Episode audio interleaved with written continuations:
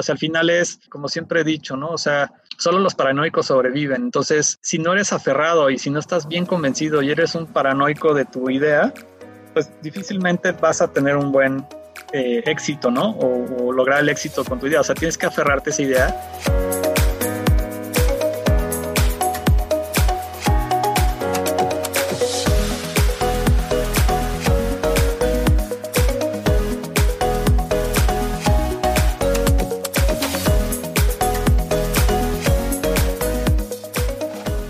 Todos, soy Ever, espero que estén bien. Hoy estoy súper feliz porque tenemos un invitado de lujo. Él ha sido colaborador del Libro Blanco del Buen Fin. Actualmente es jefe de comercio electrónico y socio de Zapato, empresa que se dedica a la fabricación de calzado industrial. Ha sido miembro del Comité de Pago y Prevención del Fraude en la Asociación Mexicana de Venta Online es cofundador de eLeaders, una comunidad de comercio digital en México. Ha sido gerente de venta senior de comercio electrónico en Samsung México y es licenciado en Ciencias de la Comunicación y Diseño con una maestría en e-commerce. Él es Armando Vélez.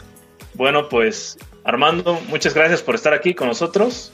Es un gusto tenerte y sobre todo es un gusto aprovechar toda esta experiencia que tienes en el mundo de comercio electrónico en estos días que pues, tanta falta le hace a la gente conocer y empezar a incursionar en este medio. De acuerdo a, tu experiencia, ¿cuál es la importancia del e-commerce hoy en día? Pues es que es crucial, ¿no? O sea, al final eh, la transformación digital llegó para quedarse, ¿no? Y por ahí hay un meme que, compartimos en distintos grupos o foros de e-commerce, ¿no? De, seguramente lo has visto, eh, que el COVID pudo más que cualquier eh, CTO o CIO o director de finanzas o de director de e-commerce o director de marketing, porque la realidad es que antes de la pandemia ya muchas empresas empezaban a ver cómo transformarse digitalmente, ¿no? Es, todo este tema de omnicanalidad, de transformar el modelo de negocio de un mundo físico a un mundo digital y que puedan convivir entre los dos, ¿no?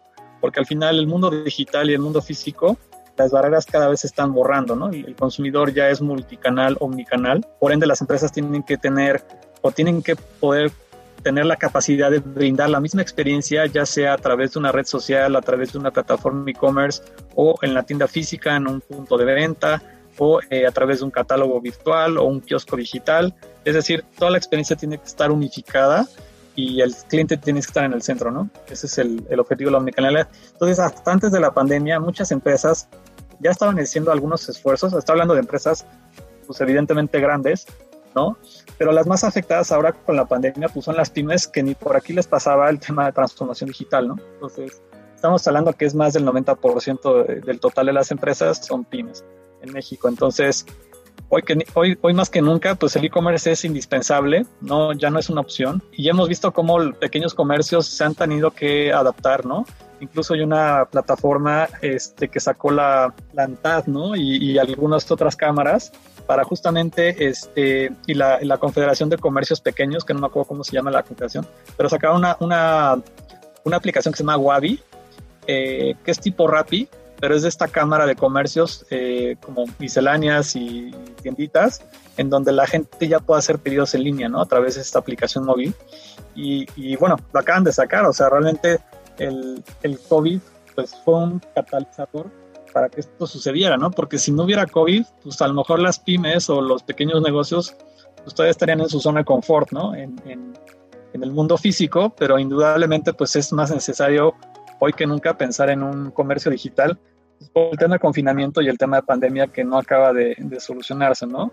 Entonces, pues se ve complicada la situación y hoy más que nunca pues es indispensable todo este tema digital de e-commerce en todas las industrias, ¿no? En la industria de tangibles, pero también en, en el tema de no tangibles, ¿no? En, el tema de servicios, en el tema de comida rápida, o sea, en todo tiene que, tenemos que estar viendo en cómo transformarnos digitalmente y, y pensar, empezar a pensar en esta eh, nueva forma de hacer comercio o de vender productos a través de distancia, ¿no? O sea, la distancia social o la sana distancia se tiene que aplicar también en el comercio electrónico o en el comercio tradicional, ¿no? Bien, de acuerdo a lo que mencionas ahorita, eh, pues hay, hay, muchas plataformas ya actualmente para iniciarse en el e-commerce, marketplace, eh, dropshipping, tiendas online. ¿Cuál, cuál sería el, medio ideal o cómo debería alguien elegir dónde incursionar? ¿Qué debería de tomar en cuenta para elegir una plataforma en sí? Pues mira, yo te diría, eh, si vas empezando así de cero, yo me, yo me empezaría, empezaría por las redes sociales primero, antes de, de, pensar en una plataforma, ¿no? Creo que las redes sociales es un laboratorio ideal para poder testear tu producto y lo que, lo que puedes vender, ¿no? Ya sea tu producto, tu servicio, ¿no? Si ofreces, por ejemplo, servicios de consultoría en sistemas o en comercio electrónico y demás, puedes empezar a través de redes sociales y ver y empezar a ver qué reacción tienes. Y ya el segundo salto una vez que empiezas a tener tus primeros clientes, que empiezas a cerrar algunos deals y demás, el segundo salto ya es empezar a pensar en una plataforma e-commerce. ¿Por qué es el segundo salto? Porque al final, ya cuando tienes una plataforma e-commerce, es porque ya tienes un flujo de efectivo y ya tienes ingresos, eh, digamos, fijos. ¿Por qué? Porque al final, independientemente si es Shopify, Magento, Vitex, Hybris, Oracle o lo que sea, tiene un costo. Y al final empezar de cero con una plataforma e-commerce tienes el riesgo de, irte a cero o de no tener este, ingresos y utilidades rápido, ¿no? Porque si es un costo fuerte al, que, al final el que tienes que hacer. Independientemente si la plataforma es económica, pues tienes que pagar campañas de tráfico, tienes que pagar seguramente un diseñador, una persona que a lo mejor te configure los medios de pago, un integrador, un programador. Entonces al final tienes que hacer ciertos gastos. Por eso yo siempre les digo a todos los, a las pymes o los emprendedores que van a empezar en e-commerce. Primero empieza en redes sociales, testea tu mercado y si empieza a tener ventas y demás, ya salta a una plataforma, ¿no? Para ponerte un ejemplo, en una clase que tuve de e-commerce, en un diplomado en otra institución, tenía una alumna que empezaba a vender productos de unicornio tiene ya como 5 o 6 años, y empezó a vender, por ejemplo, figuritas de unicornios, este, playeras, gorras, todo el tema era relacionado a los unicornios, ¿no? Y no sé si te acuerdas, pero hace unos años se puso muy a moda este, este tema de los unicornios, a tal grado que Starbucks sacó una, una bebida de unicornio, ¿no? Con los colores y tal. Bueno, le fue también a esta, esta chica que ya después de, de, haber testeado su producto y tener ingresos y demás, dijo, ya no me voy a dar abasto y quiero tener más funcionalidades. Entonces ya empezó a ver qué plataforma de e-commerce iba a contratar, ¿no? Entonces ella empezó justo con, me parece que empezó con WooCommerce o con Shopify. Ya a partir de ahí, pues empezó a invertir, ¿no? En un mejor diseño, en medios de pago, ya empezó a aceptar PayPal, pero ella empezó, digamos, con transferencia electrónica o con depósito bancario a través de Facebook. Oye, me gusta este producto, ah, pues deposítame esta cuenta, mándame tu comprobante y te lo mando, ¿no? Por mensajería o yo mismo hoy te lo entrego a tu casa. Entonces, lo que, lo que les quiero dejar es, empieza por lo más básico y no te preocupes ahorita de plataformas y tecnología, sino primero empieza de los más básicos con tus amigos, tus familiares y con tus contactos de redes sociales. Y si el producto jala, ¿no? Y tienes ya un flujo de efectivo suficiente para lanzar una plataforma, hazlo.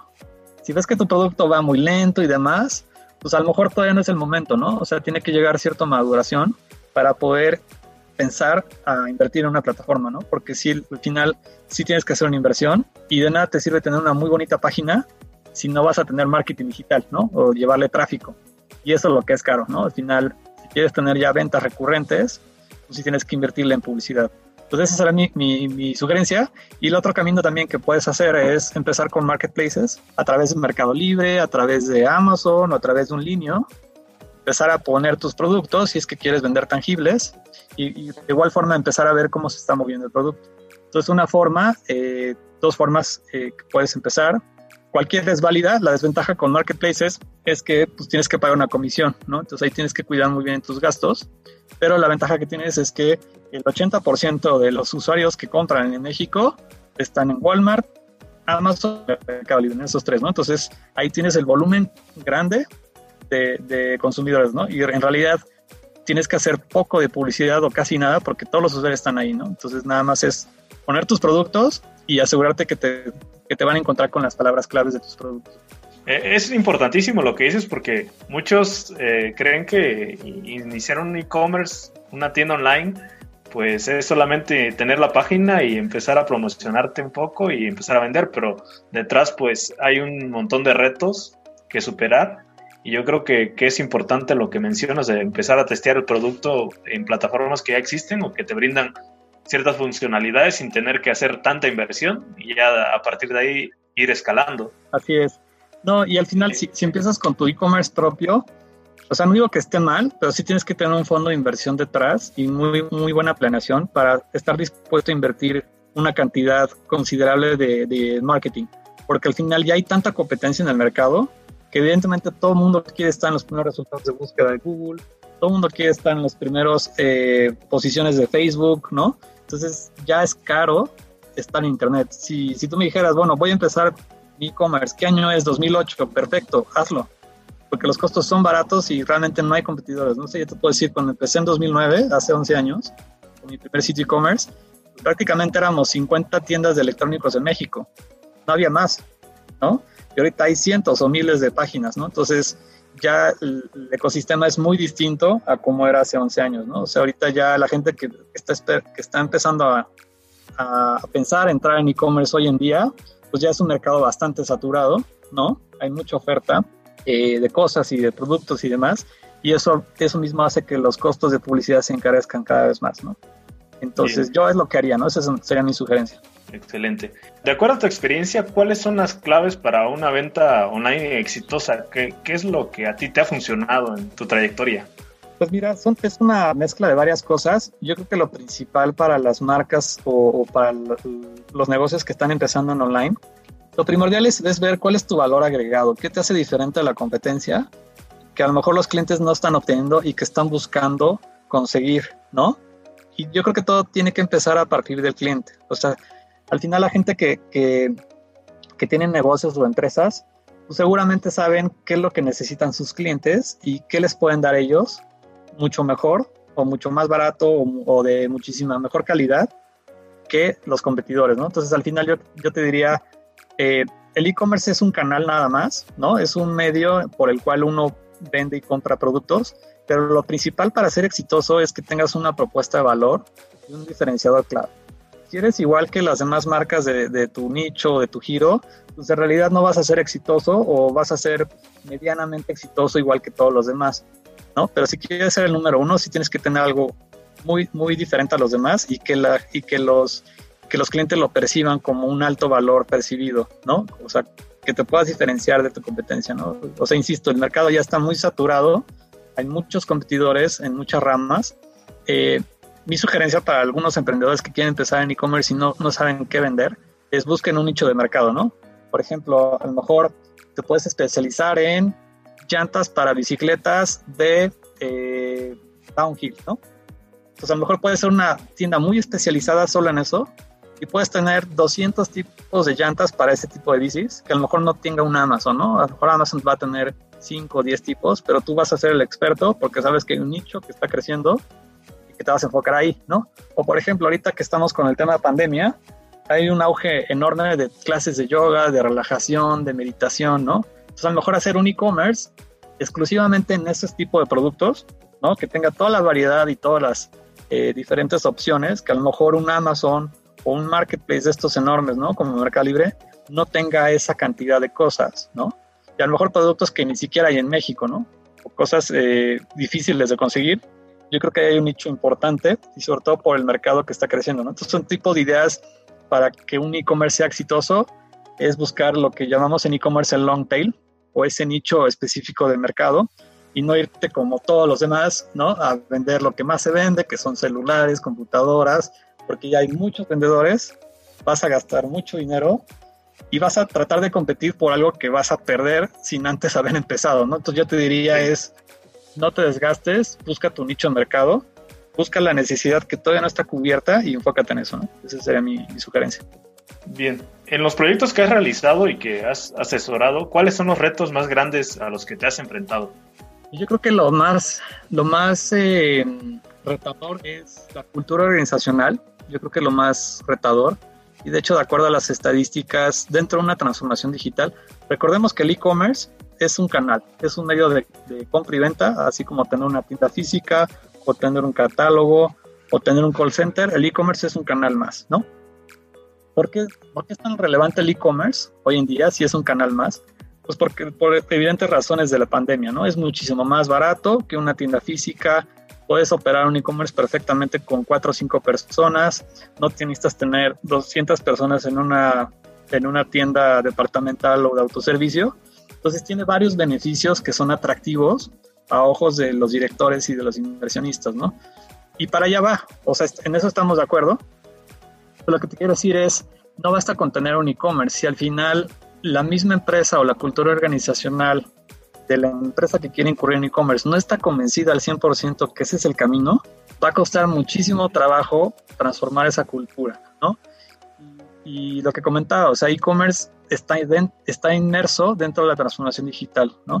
Y para tener un e-commerce, primero te, tienes que transformarte digitalmente o tienes que estar trabajando en ese proceso de, de poder transformarte, porque de otra forma, lo único que vas a lograr es tener una página muy bonita, que a lo mejor va a ser operada por un grupo pequeño de e-commerce, pero que ni va a pelear el director y no le va a poner, o el dueño de la empresa, y no le va a poner el suficiente ímpetu, no va a, a, a fomentar que las demás áreas apoyen esta área y va a quedar ahí relegada, ¿no? Va a representar el 1, 2% de las ventas y así se va a quedar por 5, 10 años, ¿no? Entonces al final, si las cabezas o el top management no están convencidos de esto, es mejor ni empezar, porque al final se va a gastar dinero, eh, no va a tener los resultados esperados y al final van a tener la idea errónea de que el e-commerce no funciona. Pero es que no, no es que no funcione por el e-commerce, no funciona porque no están convencidos los directores la cultura organizacional no permite que el modelo de negocio se transforme a un ámbito digital, ¿no? Entonces, ese es el problema fundamental. Cambiar la, la mentalidad y la cultura organizacional, yo creo que es el reto más importante y a lo que me he enfrentado en todo tipo de industrias, ¿no? Y es un proceso que no se da de la noche a la mañana, ¿no? Ese es un proceso gradual que puede llevar incluso varios años. O sea, por ejemplo, a Nike le llevó 3, 4 años, a Microsoft le llevó 7 años transformarse digitalmente, o sea, es, son grandes empresas, ¿no? Globales, que no lo hacen de la, de la noche a la mañana por muchos recursos y tecnología y presupuesto que tengan. Es un proceso gradual, ¿no? Es natural, pero se tiene que hacer. Y, y, eso es lo primordial. Entonces yo creo que es el reto más importante o más relevante que he tenido es justamente esa resistencia al cambio o esa transformación digital. Bien, así como existen retos, supongo que has tenido casos de éxito o casos así puntuales que te han sorprendido de hasta dónde han crecido. ¿Puedes mencionar algunos? Sí, digo, algo que me sorprendió muchísimo, por ejemplo, fue la, la, la página de e-commerce que lancé con Shoes en 2014, porque fue, fue, una página que estaba muy enfocada a las vendedoras de Shoes. Shoes es una empresa de venta por catálogo y el, y el tema de incurrir en el e-commerce era para poder darle un canal adicional a las socias de negocio, a las vendedoras de este producto, que es calzado, ropa, accesorios, porque al final, pues Shoes no tenía 400 tiendas en todo el país, tenía solo 12, y había mucha gente del norte de la República o del sur que quería comprar o quería asociarse a, a Shoes para tener un, un, una forma de ingreso o, un, o, unos ingresos adicionales. A los que ya tenían y, hacer negocio, ¿no? Eh, y el e-commerce al final fue una, un arma muy poderosa para toda esta gente que no tenía cerca una tienda física, poder adquirir los productos en línea y recibirlos con la, en la comodidad de su casa, ¿no? Eh, teníamos envío gratis, entonces había muchos beneficios para ellos y al final también fue un pretexto para salir al consumidor final. O sea, la página de e-commerce de, de, Price Shoes en 2014, cuando lo lanzamos, estaba enfocada para los dos, tanto para el cliente final como para las socias de negocio o un cliente B2B. Entonces yo creo que este fue un caso de negocio exitoso, porque al final era atender esa necesidad, ¿no? O sea, Precious escuchaba muy bien a sus clientes, este, tenía conversaciones, focus groups de manera continua con sus socias y de ahí se sacaban todas las ideas y todas las necesidades que tenían. Entonces así fue como surgió de, es el momento de sacar e-commerce para poder atender a todo ese grupo de clientes que estaban teniendo y fue al final es atender una necesidad si conoces muy bien a tu, a tu cliente y cuáles son las necesidades, simplemente es actuar en consecuencia, ¿no? Es un poco como la filosofía de Amazon, ¿no? Amazon se autodenomina como la empresa más enfocada al cliente que existe en el mundo. Y si es así, porque ellos empiezan, parten de una necesidad del cliente y a partir de esa necesidad empiezan a construir toda la infraestructura y todos los eh, servicios que van a tener para atender esa necesidad. No es al revés, eh, yo te ofrezco este producto y este servicio y voy a ver qué necesidad voy a cubrir, ¿no? De las que tienes, no, es al revés, es cliente, ¿cuál es tu necesidad? Entonces voy hacia atrás y trabajo en consecuencia, ¿no? Es un poco lo que es la filosofía de e-commerce, ¿no? Primero empezar desde el cliente y luego irte para atrás para poder construir justamente el e-commerce, la aplicación móvil, eh, tus redes sociales, todo lo demás que está teniendo esa necesidad puntual del cliente, ¿no? Entonces yo creo que ese es un caso importante de negocio. Ok. ¿Crees que todos los todos los negocios que comercian bienes o, o servicios deberían iniciar en el e-commerce? ¿O crees no que necesariamente. Debería... No necesariamente, yo te diría, eh, la forma más fácil de empezar cualquier negocio es con los famosos tres Fs, ¿no? Friends, Family and Fans, ¿no? O sea, empieza con tu gente más cercana, tus amigos, tus vecinos, tus compañeros de trabajo, tus familiares, y empieza a testear el producto, de, oye, ¿cómo ves este producto? Quiero lanzar este, al mercado esto, o soy distribuidor de este producto que va llegando a México, o ya existe en México, pero yo lo voy a tratar de comercializar de esta forma. Entonces, estos primeros clientes que al final van a ser tus fans, friends and family, te van a dar muchísima data antes de poderlo sacar al cliente final, ¿no? O a, un mercado ya amplio y abierto. Entonces, eh, esa es la forma yo creo que correcta de empezar a testear un producto y, sacarlo al mercado, independientemente si lo quieres sacar en e-commerce o no. O sea, al final es, si tu cliente es 100% digital y tu producto es, por ejemplo, Rappi. Enviar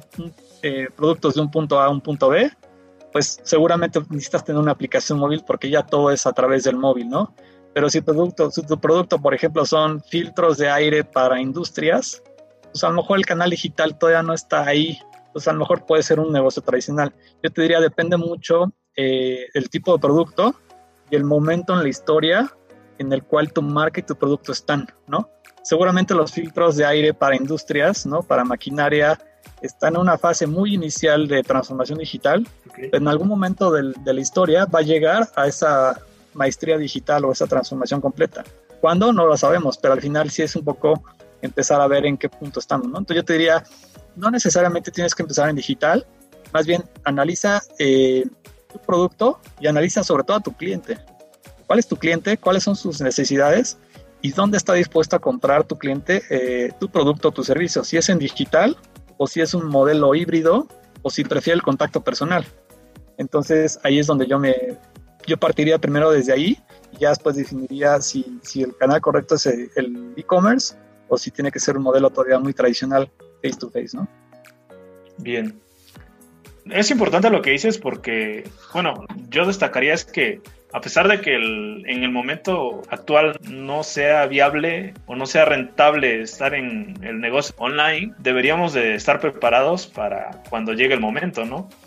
Así es, sí, indudablemente todos tenemos que empezar a pensar en, en esa parte, ¿no? O sea, como insisto en el, ejemplo de los filtros, ¿no? Aunque sean filtros industriales para maquinaria y demás, pues seguramente hay por ahí algunos compradores este, del área de procurement de empresas que necesitan estos filtros, pues ya seguramente lo empiezan a buscar en Amazon o se meten a Alibaba o, se meten a Mercado Libre. Por ejemplo, en Mercado Libre me ha tocado ver bombas de agua para edificios, ¿no? Para subir el agua a los tinacos y ya industria, o sea, maquinaria y equipo pesado, ya me ha tocado verlo en Mercado Libre, ¿no? Y seguramente se vende bien. Digo, son productos muy, muy caros, ¿no? De cientos de miles de pesos, pero si están ahí publicados es porque ya de alguna forma la gente los empieza a adquirir a través de los medios digitales, ¿no? Entonces yo te diría, sí, sí hay que empezar a, pensar en e-commerce, pero al final es eh, primero analizar tu cliente y ver cuál es el comportamiento de tu cliente y cuáles son las necesidades, ¿no? Difícilmente un cliente va, va a poner su tarjeta para comprar una maquinaria, ¿no? Este, industrial en Mercado Libre de 500 mil pesos, por ejemplo. Sea, a lo mejor ese tipo de cliente todavía prefiere una relación face to face y a lo mejor ya la transacción sí se puede hacer en online, pero el, contacto primordial, ¿no? Para llevar la venta, pues sigue, sigue siendo tradicional, ¿no? por, por, la naturaleza del producto, Bien, hace rato nos hablabas un poco de tu experiencia como socio de Zapato. ¿Puedes contarnos un poco de, de, cómo te integraste al proyecto? Sí, mira, yo este, conozco a, a Fabián, que es el cofundador, ya desde hace algunos años, juntos hicimos la primera plataforma de carpooling que se llamaba damunaventón.com en México en 2012 y a, partir de ahí pues este, nos conocimos y bueno, empezamos a hacer este proyecto y ya después surgió esta marca que está a partir de 2013. Él empezó en Panamá y ya después cuando regresó a México hace un año, un poco menos, este, vimos la oportunidad de asociarnos y empezar este negocio en B2C, ¿no? en el canal online porque ya tenía cierta trayectoria la marca, ya estaba creciendo, eh, ya tenemos algunos clientes en Centroamérica, entonces hubo la necesidad de, ya tenemos más o menos eh, estable y maduro el, negocio de B2B, ahora queremos atacar el B2C, ¿no? O sea, fue una necesidad de, expansión y evidentemente también la pandemia nos, nos impulsó a buscar este canal digital, ¿no? Como una salida también de, de producto y, y para generar, generar ingresos, perdón. Excelente. Entonces, empezaste a, crecer la marca ya en el mercado digital. ¿Ha beneficiado al crecimiento por ese lado? Sí, mira, eh, en realidad en México lleva poco tiempo. O sea, esta marca, a pesar de ser una marca mexicana, ¿no? Nuestro almacén está en Pachuca. Empezó más bien en Latinoamérica, ¿no? O sea, empezó en Panamá, Costa Rica y apenas en México tendrá un año o menos que empezamos a, ver este tema de, poder eh, incursionar con la marca tanto en el negocio B2B, o sea, directamente venta a empresas, como a clientes finales o B2C, ¿no? Entonces, por ejemplo, tenemos una página propia de e-commerce, eh, pero también estamos en marketplaces como Mercado Libre, vamos a empezar con Amazon, ya estamos entrando en Linio, Electra, Liverpool, Coppel, y, y, bueno, la idea es estar en todos los canales para justamente posicionar mejor la marca, ¿no? O sea, al final nuestra marca es muy joven, como decías, de, tiene desde 2013, tenemos apenas siete años, y pues también el, el mercado de calzado de seguridad o tipo industrial, pues también está competido, ¿no? Son marcas también ya muy reconocidas, Caterpillar, Jeep, todas estas marcas que, que se manejan desde hace ya varias décadas, ¿no? En, la industria pesada. Entonces, pues también tenemos que hacer cierta, eh, cierto trabajo de branding, de posicionamiento de marca, ¿no? Entonces es algo que no ha ido tan rápido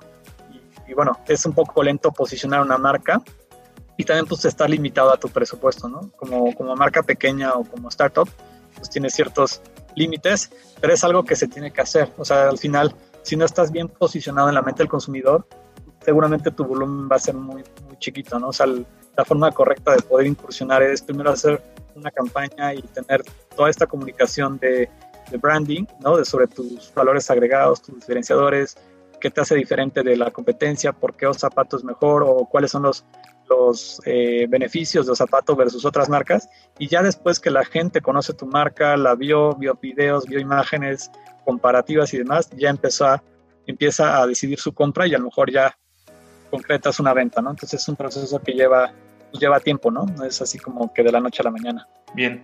Por otra parte, me gustaría tocar el tema profesional. ¿Cómo ha sido tu experiencia a lo largo de los años? He visto que has incursionado en distintas empresas, has ido creciendo constantemente hasta llegar al día de hoy a ser uno de los, de los expertos del e-commerce.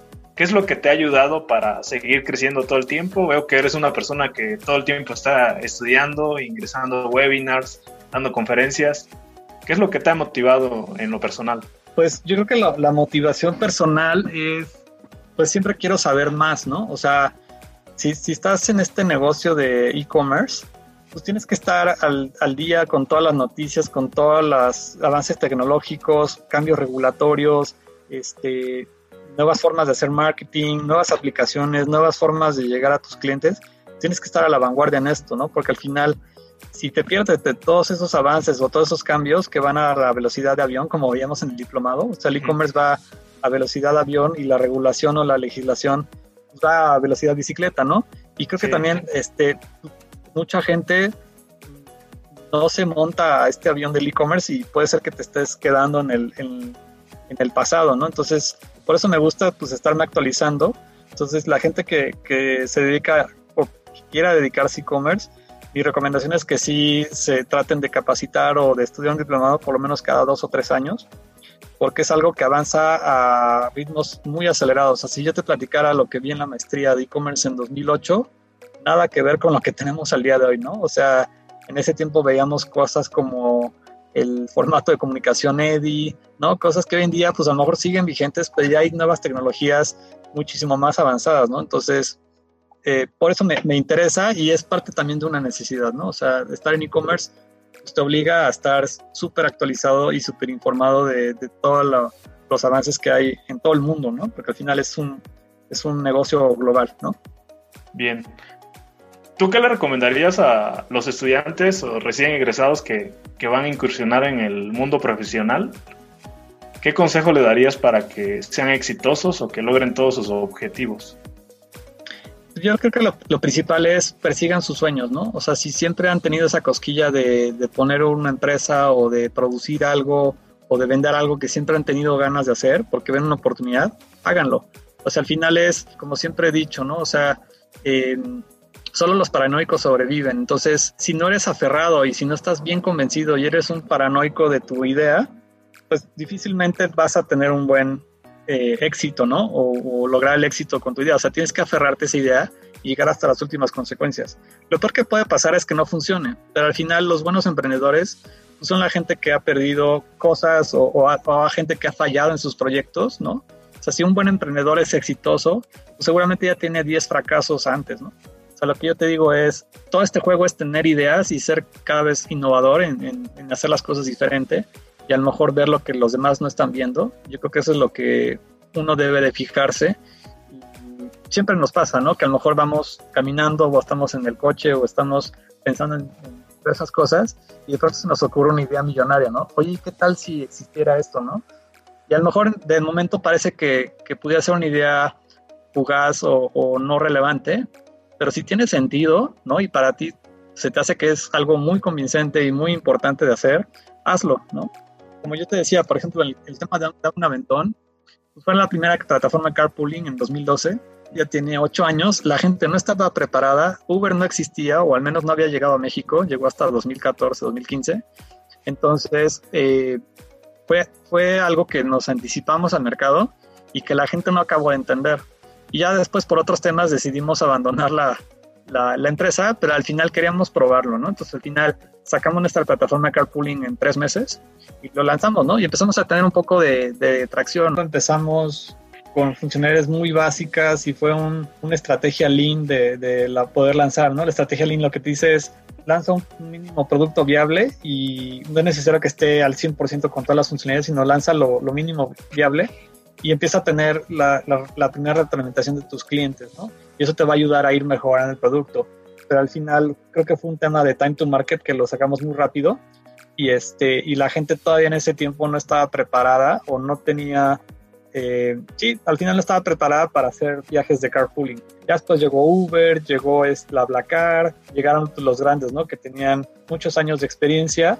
Y bueno, nosotros eh, al final lo dejamos como un proyecto social, pero queríamos empezar a probar si, la, si el mercado mexicano estaba preparado para eso, ¿no?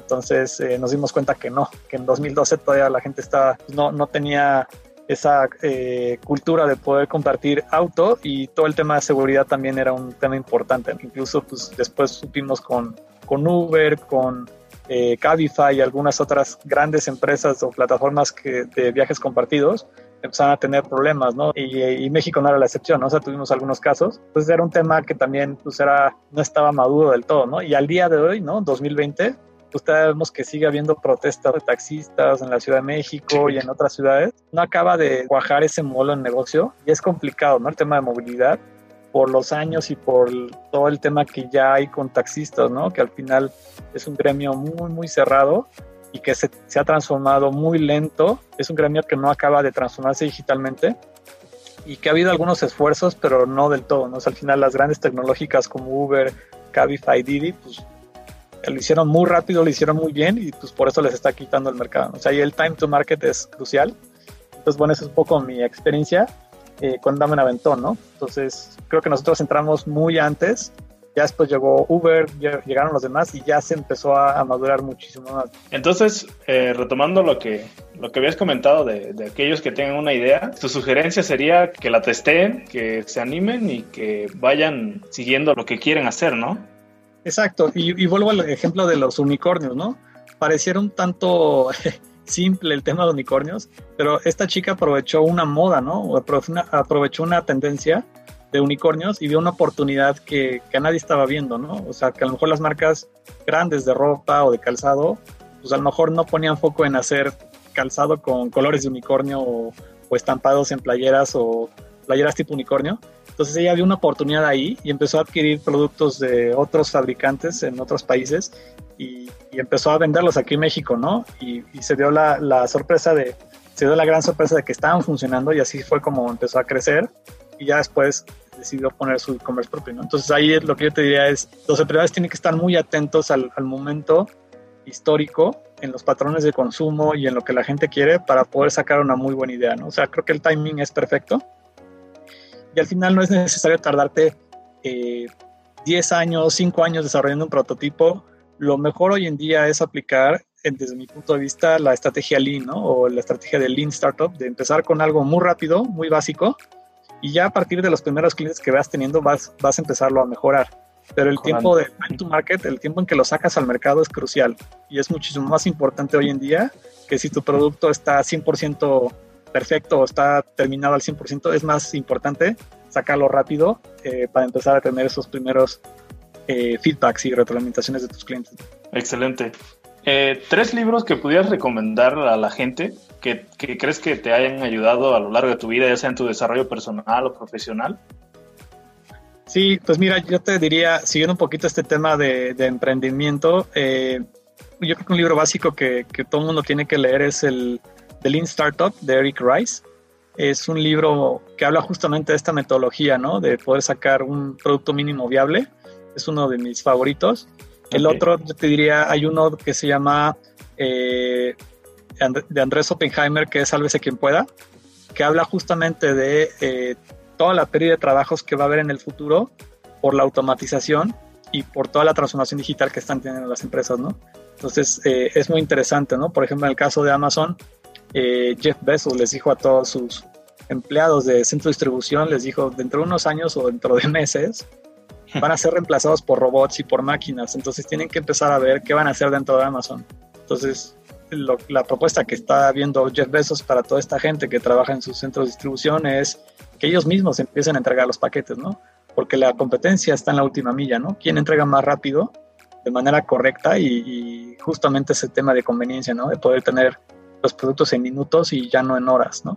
Eh, entonces están haciendo testeos con drones, ya autorizaron hace unas semanas el uso para el uso de drones a Amazon para entregar productos, entonces está avanzando la tecnología a un ritmo muy acelerado y los trabajos o los sí, los trabajos profesionales o los trabajos operativos no se están transformando a la misma velocidad. Entonces ahí hay un gap donde tarde o temprano pues mucha gente se va a empezar a quedar sin trabajo y van a tener que ver qué van a hacer, ¿no? Entonces es un libro que me gusta mucho, sálvese quien pueda. Y el tercer libro que yo le recomendaría es eh, The Everything Store, eh, que habla sobre Jeff Bezos y cómo empezó Amazon, de Brad Stone. Y es un libro muy bueno porque te, te saca todas las estrategias y todo como el, los secretos ¿no? ocultos de Jeff Bezos y todo lo que tuvo que pasar, porque al final Amazon no es una historia eh, pues color de rosa, ¿no? Siempre tuvieron sus bemoles, fueron atacados y y al día de hoy siguen con un tema en el Congreso de Estados Unidos, igual que Google y, que Apple y Facebook, ¿no? Los, los cuatro grandes. Al final es un libro muy interesante porque ves cómo esta persona empezó pues, el retail más grande de hoy, de hoy, en día, ¿no? Que es Amazon. Eh, y cuáles fueron los, los primeros pasos para llevarlo a cabo. Son, son tres libros que me gustan mucho. Y al final, como veíamos un poco en el diplomado, es que hay tanta información, ¿no? Que luego te puedes sentir abrumado, ¿no? Con el tema de infoxicación. Entonces, mi recomendación es seleccionen lo que a ustedes les interesa y lo que crean más relevante. Todo lo demás, ni le presten 10 segundos de su atención. O sea, yo, yo borro mi, mi, mi, digamos, mi rutina diaria es borrar a las 7 de la mañana todo lo que no me importa que me llega por correo y redes sociales, lo borro, lo elimino de mi mente y ya me enfoco entonces a partir de las 8 o 9 de la mañana en lo que realmente me importa, ¿no? Yo creo que es un, creo que es una estrategia buena para no perder tiempo en cosas que te distraigan y enfocarte en lo que realmente te interesa, ¿no? Porque hay tanta información que es muy fácil perderte entre tantas cosas y al final pues acabas confundido y, no sabes cuál es la información que es valiosa y, no puedes diferenciar de la que no es valiosa, ¿no? Entonces sí es un riesgo eh, grande, ¿no? No poder discernir entre la información relevante y la que no lo es y es una pérdida de tiempo impresionante. Pues ya no quiero robarte más de tu tiempo, pero me gustaría que le dejaras un mensaje a toda la gente que quizás está pasando por una situación difícil debido a la pandemia, que quizás no tengan trabajo, que tengan ventas bajas. ¿Algún mensaje que les quisieras dejar? Pues yo les diría que, que puedan capitalizar o aprovechen lo más importante que tengan. O sea, al final es, todos estamos pasando por lo mismo y si hay una recesión económica y si el consumo bajó y hay que cuidar los costos y demás, yo estoy seguro que esto va a pasar o se va a disminuir en, unos meses, ¿no? Ya, ya que llegue la vacuna y demás. Entonces, al final es una crisis como cualquier otra y sí es importante poder cuidar pues tus gastos, ¿no? Y yo creo que es, es momento importante para poder reflexionar y autoevaluarse uno mismo para saber en qué eres bueno y qué puedes aportar a la sociedad, ¿no? Independientemente si tienes trabajo o no, hay cosas que puedes hacer eh, a partir del día de hoy, ¿no? Que es a lo mejor estar más con tu familia o hacer cosas que a lo mejor no estabas haciendo, por ejemplo, empezar un diplomado, estudiar, capacitarte, en tanto lleguen las oportunidades económicas. Yo les diría, eh, ya sea que estés eh, trabajando o si no tienes trabajo, eh, trata de, poder capacitarte y poder estudiar y mejorar, ¿no? En, el tema de conocimiento, porque hoy en día la información y el conocimiento es oro, ¿no? O sea, la gente que esté mejor informada, que tenga mejores conocimientos, que esté mejor preparada, que sea multitask, es la gente que va a ser exitosa y que va a ser los verdaderos líderes del futuro. Entonces, eh, esa es la recomendación que yo les puedo dar. Pues muchas gracias, te agradezco bastante que estés con nosotros compartiendo este episodio y pues yo creo que todo lo que dijiste es de suma importancia. Estoy seguro de que lograrás inspirar a más de uno. Gracias. Te agradezco bastante por haber aceptado la invitación. No, muchas gracias ver por el tiempo y espero que les haya gustado. Espero que hayas disfrutado el podcast del día de hoy. Ya para despedirme quiero dejarte esta frase de Ralph Waldo Emerson que dice, la única persona que estás destinada a ser es la persona que te decidas ser.